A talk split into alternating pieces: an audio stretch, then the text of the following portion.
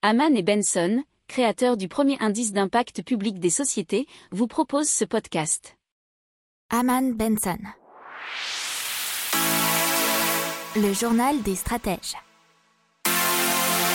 Boris Kalt.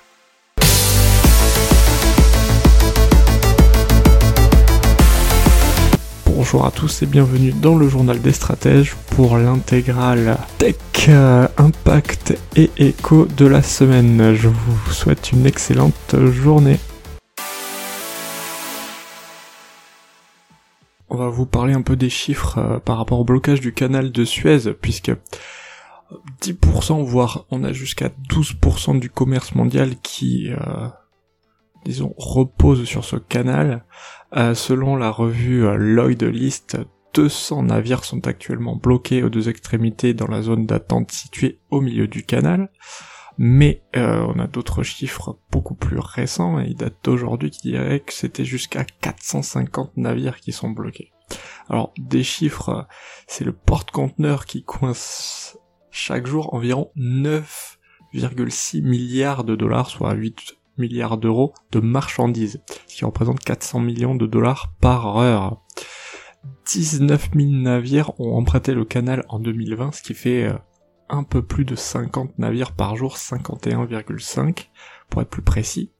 Et selon une étude de l'assureur Alliance, chaque jour d'immobilisation de lever Given pourrait coûter entre 6 et 10 milliards de dollars au commerce mondial. On parler de la Chine et du commerce qui est un petit peu bloqué en raison de la sensibilité de la capitale chinoise Pékin à la critique de la situation des droits de l'homme, et que ça soit Xinjiang ou euh, de façon plus globale au sujet des violations présumées des droits de la personne en Chine, puisque les magasins H&M notamment euh, sont fermés. Euh, et ça menace euh, la croissance du géant sur son quatrième plus grand marché, donc la Chine.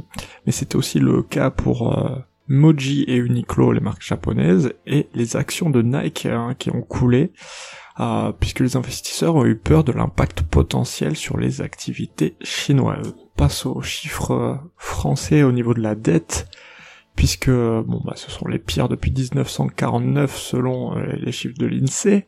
La dette publique est à 115,7%, le déficit s'est creusé à 9,2%, et les dépenses des administrations publiques ont augmenté de 5,5%, c'est-à-dire de 73,6 milliards d'euros. Et donc voici venu l'heure de commencer à parler du remboursement des prêts garantis par l'État après maintenant un an. Euh, apparemment, 7 entreprises sur 10 prévoient de faire courir leurs prêts jusqu'au bout de la durée limite, soit 6 ans. Une société sur deux n'a pas encore utilisé son prêt garanti par l'État. Ces prêts, faut, le rappeler, ils ne sont pas gratuits, puisqu'il faut payer la garantie de l'État, qui est euh, un taux de 1% pour les TPE PME. Euh, un autre sujet, c'est que ces prêts garantis par l'État ne sont pas souvent les seuls prêts souscrits par les entreprises, puisque il y a beaucoup de prêts traditionnels comme l'achat des locaux notamment. Ils sont nombreux euh, les professionnels à demander des reports à leurs banques qui apparemment sont difficiles à obtenir, voire très difficiles. Pour autant, la fédération bancaire affirme que le taux de non-paiement de ces prêts est aujourd'hui inférieur à 5% bonne nouvelle pour euh, les Parisiens ou les futurs Parisiens, puisque une étude publiée par Loc Service, qui est spécialiste de la location en ligne entre particuliers, nous dit que les studios, enfin, oui, les studios et les loyers parisiens sont en baisse, puisqu'ils sont en moyenne à 864 euros, soit environ moins 2% par rapport à janvier dernier. Ça, ça touche tous les arrondissements de la capitale, mais les plus touchés sont les plus touristiques bien évidemment, qui étaient avec des locations type Airbnb, qui sont impossibles depuis la pandémie. Et euh, par exemple dans le deuxième arrondissement, c'est moins 4,77 entre janvier et mars, euh, dans le troisième moins 5,24, dans le sixième 4,49 et dans le septième 4,04 par exemple. Et donc la forte progression des fusions-acquisitions en 2020 et surtout dans le deuxième semestre de 2020 puisqu'il y a une hausse de 18% en volume et 94% en valeur sur ce second semestre selon PwC. Euh, le nombre de grosses opérations à plus de 5 milliards a également augmenté puisque sur le premier semestre c'était 27 et 56 au second. Alors les secteurs les plus touchés entre guillemets sont le secteur de la tech et le secteur des télécoms. Alors respectivement ils ont augmenté de 30% en volume et 100% en valeur alors que euh, pour le second, c'est-à-dire les télécoms, euh, ils ont progressé de 15% en volume et de 300% en valeur. Dans l'économie, euh, c'est Christine Lagarde, la présidente de la Banque Centrale Européenne, qui hier donc mercredi 31 mars a mis au défi les investisseurs de tester la détermination de la Banque centrale européenne face à la forte remontée des coûts d'emprunt sur les marchés obligataires de la zone euro. Elle a ajouté que l'institution disposait d'outils exceptionnels pour répondre. Alors il faut savoir que la BCE s'est engagée au début du mois à accélérer ses achats de titres sur les marchés pour maintenir les rendements sous contrôle, bien que le rythme de ces achats ait ralenti la semaine dernière. On passe aux chiffres du tourisme et les euh, ventes de forfaits de vacances pour la saison estivale à venir ont diminué de 76% par rapport à la même période l'an dernier. Pour la saison d'hiver 2020-2021 qui va se terminer fin mars, une baisse de 92% des ventes a été enregistrée. Euh, donc, ce qu'il faut savoir, c'est que le tourisme emploie une personne sur dix dans le monde, donc aura des grosses répercussions. Et donc Thomas Pesquet qui va utiliser un casque de réalité virtuelle pour faire du sport dans la station spatiale internationale. Et donc ça sera pour euh, le vélo d'entraînement apparemment, et ça a été développé par Fit Immersion, qui est une société de Montpellier.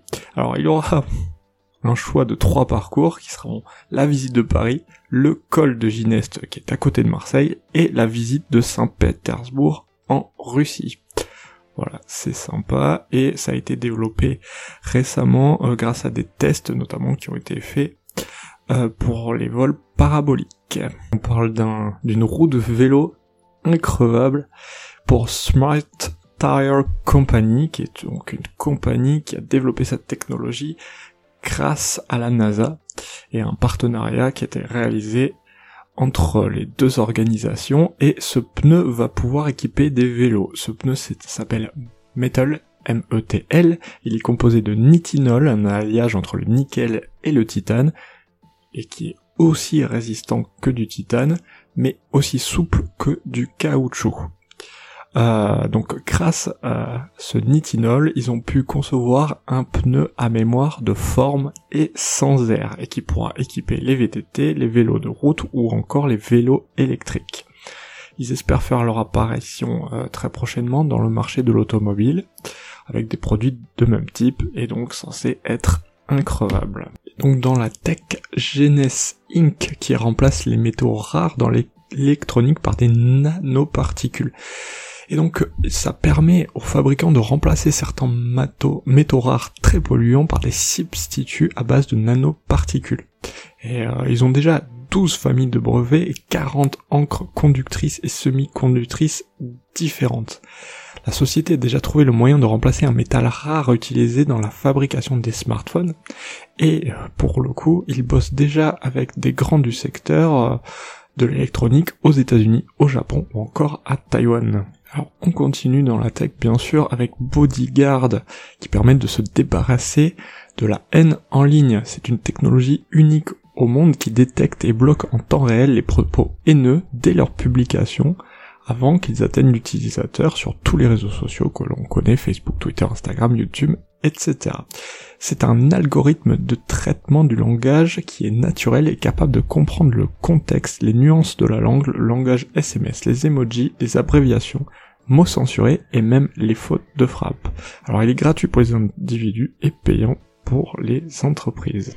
Allez, on continue avec euh, Torscal, qui conçoit des nanoparticules disruptives pour le traitement des cancers de surface et profonds, qui sont issus de plantes endémiques de l'océan Indien.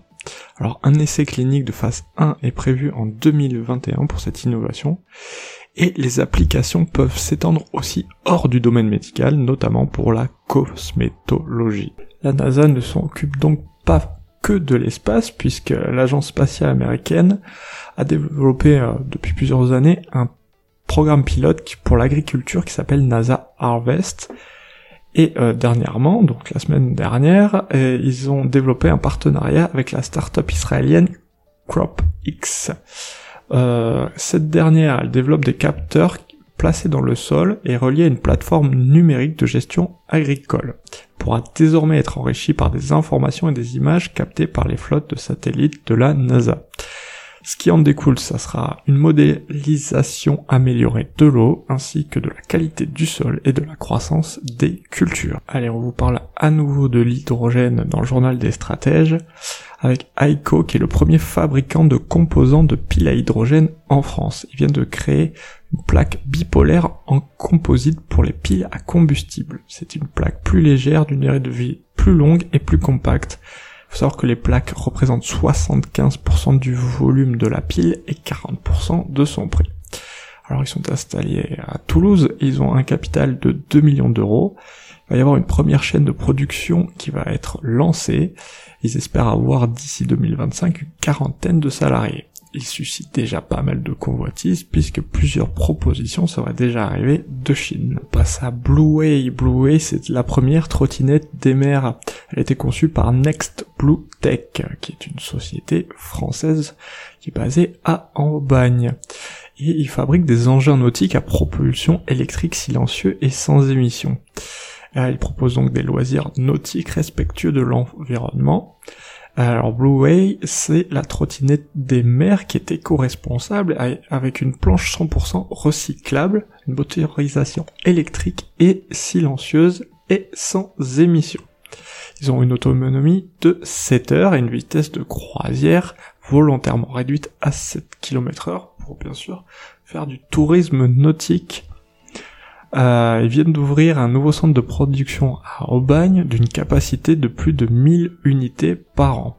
Ils organisent une levée de fonds dans le but de rassembler 1,5 million d'euros auprès de différents investisseurs. Allez, on vous parle de Mobius Bike, qui utilise des matériaux recyclés tout en assurant la récupération et le recyclage des batteries usagées. Alors c'est un nouveau vélo qui a un prix aux alentours de 2000 euros. Le cadre est composé à 70% de bambou et qui est issu de forêts durables et à 30% d'aluminium recyclé. Il a les pneus anti-crevaison Schwalbe, on vous en a parlé il n'y a pas très longtemps dans un journal des stratèges. Il a également une selle et des poignées en cuir végétal produits à partir de mares de raisin. Il a entre 50 et 70 km d'autonomie avec une charge. Alors ce qu'il faut savoir et qui est super intéressant, c'est qu'une fois usé, euh, la batterie sera récupérée gratuitement par la marque en partenariat avec l'éco-organisme Corpil qui assure la collecte et le recyclage de toutes les piles et batteries électriques. On part donc au Royaume-Uni qui va euh, investir 7,5 millions de livres dans le développement de l'énergie houlomotrice. Alors l'énergie houlomotrice, bien sûr, hein, c'est relatif à la houle, bien entendu, et euh, plus particulièrement, on va parler de projets inspirés de la vie marine, afin de capturer le mouvement physique des houles et des vagues et de les transformer en énergie, et bien sûr, généralement en électricité. Alors il y aura plusieurs projets, dont un avec des matériaux flexibles inspirés de nageoires et d'autres parties du corps des animaux aquatiques. Ça permettra à l'appareil de se déformer euh, lors de vagues extrêmes et aussi de réduire la charge d'onde de deux pointes et donc l'augmentation de la durée de vie de l'appareil, ce qui prolonge ainsi la capacité de survie de l'appareil également. Mais il y a d'autres projets avec des matériaux déformables tels que des tissus flexibles. Alors, il faut savoir que le déploiement plus large est entravé par des défis tels que leur capacité à survivre dans des conditions météorologiques extrêmes et bien sûr leur efficacité. Alors, euh, la Commission européenne, donc toute l'Union européenne, euh, essaye de développer ce type d'énergie verte puisque euh, il y a eu des objectifs qui ont été donnés avec d'ici 2025 augmenter la capacité des technologies de l'énergie océanique au sein de l'UE pour atteindre 100 MW et d'ici 2030 1 GW. On continue avec Water Horizon dans l'impact qui transforme la chaleur perdue en énergie. Alors c'est une technologie de stockage thermique pour stocker puis valoriser dans une logique d'économie circulaire la chaleur perdue par les industriels ou ce qu'on appelle chaleur fatale. Alors Water Horizon concrètement récupère la chaleur perdue et la stocke dans sa batterie. Une fois que la batterie est chargée, elle est transportée afin de distribuer l'énergie stockée à un consommateur distant sous forme d'énergie. Allez, on part tout de suite au Danemark où Kite X ou Kite X a développé une éolienne facilement démontable destinée aux particuliers et surtout pour les voyages. Euh, c'est un moyen de réduire considérablement le poids de l'éolienne. Euh, c'est une turbine qui tient en équilibre grâce à des tiges en fibre de verre et avec trois câbles en tension. L'éolienne, elle tient dans un sac de 10 kg et 15 euh, minutes suffisent seulement pour la construire. Vous parlez maintenant du solaire avec Beam Energy qui a développé un kit modulable qui se fixe au mur ou au sol d'une habitation. Branché sur une prise, le micro-onduleur transforme le courant direct en courant alternatif afin que l'électricité puisse être utilisée directement. Ce kit BIM de 300 watts de puissance permet de produire l'équivalent annuel de la consommation d'un frigo, d'une box internet, d'une chaîne IFI et de 5 ampoules LED. C'est ce que nous dit le fondateur euh, par ailleurs, la solution est vendue à 780 euros et des partenariats récents ont déjà été signés avec Boulanger et le Roi Merlin. Alors L'Oréal qui s'associe avec Josa ou Xosa, je sais pas trop comment ça se prononce, mais euh, pour le développement de solutions d'économie d'eau. Déjà en 2018, ils ont créé un pommeau de douche capable de rincer un shampoing avec 1,5 litre d'eau au lieu de 8. Euh, maintenant, ils ont présenté L'Oréal Whiter Saver, une technologie durable de soins capillaires pour les salons de coiffure et la maison. Euh, leur résultat, c'était une pomme de douche qui divise le débit d'eau pour créer des gouttelettes 10 fois plus petites. Ça réduit apparemment la consommation d'eau de 80% par rapport à un rinçage standard. Donc Humble One Motors. Humble One Motors, donc il peut rouler avec de l'énergie solaire. Alors qu'est-ce que c'est? C'est Humble Motors qui a fabriqué la voiture qui s'appelle One, qui est un SUV électrique qui peut fonctionner partiellement avec de l'énergie solaire. Il y a un toit qui est entièrement formé d'un panneau photovoltaïque d'une surface de 7,65 mètres carrés. Il y a aussi d'autres éléments du châssis qui peuvent capturer l'énergie solaire. La voiture, elle peut donc emmagasiner toute la journée de l'énergie qui alimente une batterie, mais une batterie secondaire, ce qui peut donner une autonomie supplémentaire comprise entre 16 et 100 km. On intègre aussi une batterie rechargeable classique euh, qui sera une autonomie de 800 km normalement et un moteur doté d'une puissance de 1020 chevaux. Par contre, elle n'est pas encore commercialisée mais elle sera mise en production en 2024 pour un lancement commercial en 2025. Donc c'est une boîte américaine. On va parler de la traçabilité des denrées alimentaires, puisque c'est les Suisses de Farmer Connect qui ont levé 9 millions de dollars pour développer une solution au service de la traçabilité des produits agricoles tropicaux, avec en ligne de mire le café, le thé, les épices et le cacao. Le but c'est de retracer l'origine des produits concernés au moyen d'une application. Et euh, ils vont donc développer un logiciel qui repose sur la technologie de blockchain d'IBM, Blockchain Transparent Supply. Les agriculteurs seront directement impliqués dans la chaîne de partage et de contrôle qui inclut tous les intermédiaires jusqu'aux distributeurs. Et donc c'est parti, les pertes de récolte liées aux épisodes de canicule et de sécheresse ont triplé ces 50 dernières années en Europe, et ça c'est dans une étude publiée récemment dans la revue Environmental Research Letters. Euh, effectivement, puisque une baisse de 2,2% de production sur la période 64-90, on est passé à 7,3% sur la période 1991-2015. Donc ce sont dus aux sécheresses principalement. Euh, mais pour autant, euh, sur ces périodes, les rendements des cultures européennes ont augmenté de près de 150% entre 1964, 1990 et 1991, 2015. 2015. Alors les premiers victimes de cette euh, baisse de, de production, donc de ces pertes des récoltes, sont les céréales. Alors il y a des céréales occupent près de 65% de la surface cultivée de l'Union européenne. Alors il faut savoir que pour chaque année marquée par une par un épisode de sécheresse, les pertes de céréales augmentent de 3%. L'Union européenne est l'un des premiers producteurs et exportateurs de produits agroalimentaire.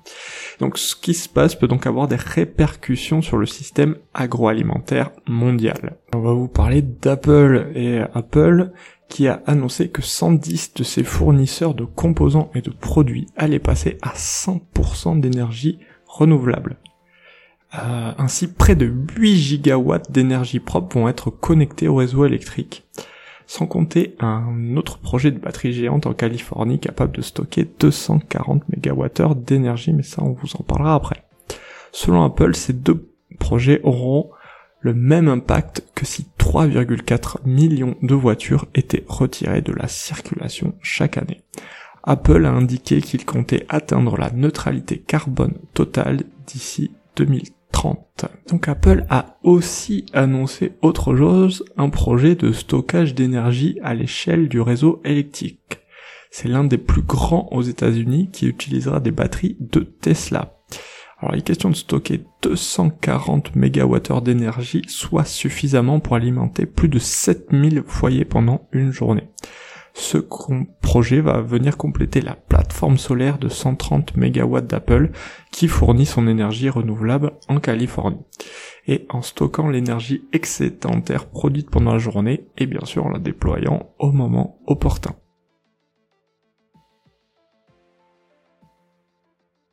Pour approfondir ces sujets, abonnez-vous à la newsletter de Haman et Benson et écoutez nos autres podcasts que vous retrouverez dans les notes de l'émission ou sur notre site internet.